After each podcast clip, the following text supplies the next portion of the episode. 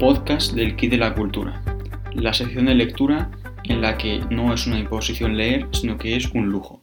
Buenas a todos y bienvenidos de nuevo al Kit de la Cultura. Yo soy Rodrigo y voy a ser el encargado de narraros y guiaros en la sección de lectura y novelas de este podcast. El objetivo de esta sección es no solo haceros partícipes de grandes novelas que he podido disfrutar, sino también explicaros por qué la lectura es algo fundamental en el día a día de cualquier persona. En este primer capítulo quiero relataros cuál ha sido mi primera entrada en el blog homónimo que he podido realizar junto con mis compañeras Paula y Clara.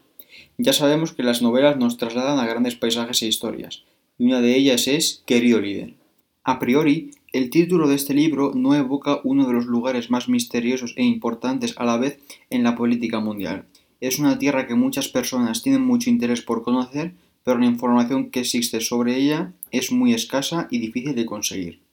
Corea del Norte fue una de las primeras protagonistas de la contienda militar de la Guerra Fría, una guerra que desde 1950 a 1953 estuvo a punto de ser la ficha del dominó que pudo desatar el Armagedón militar nuclear en la Guerra Fría el general MacArthur propuso al entonces presidente de Estados Unidos, Harry Truman, acabar la contienda militar con una bomba nuclear. Finalmente no sucedió y fue destituido.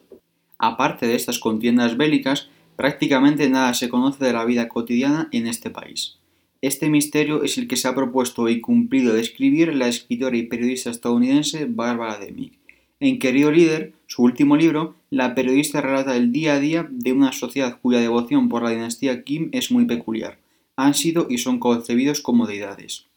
A través de la historia de diversos personajes, Demick relata el día a día de los norcoreanos que decidieron abandonar su vida en Corea del Norte para vivir en su vecino del sur una vida que ellos constantemente consideran como mejor. Desde la descripción de una sociedad en la que la extensión social es prácticamente imposible, hasta la visión de la vida sexual en Corea del Norte, pasando por la descripción de una sociedad machista y muy oprimida,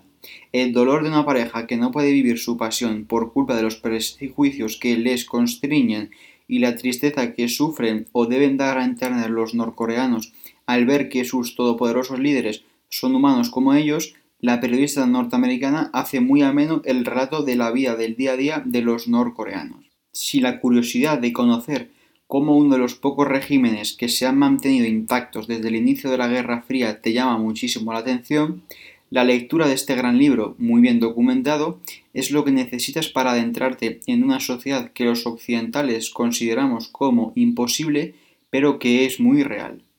Como habéis podido observar en este primer capítulo, el hilo conductor de esta sección no solo va a ser la lectura de libros o bestsellers, sino el objetivo último es la búsqueda de aquellos títulos que verdaderamente muevan nuestra curiosidad que despierten al periodista o curioso que llevamos todos dentro. Y, sobre todo, es una sección diseñada para disfrutar de este gran regalo que nos hacen los miles de escritores que hay en el mundo cada día, y que además lo podamos compartir entre todos con total sinceridad y sin ningún miedo a expresar nuestras opiniones.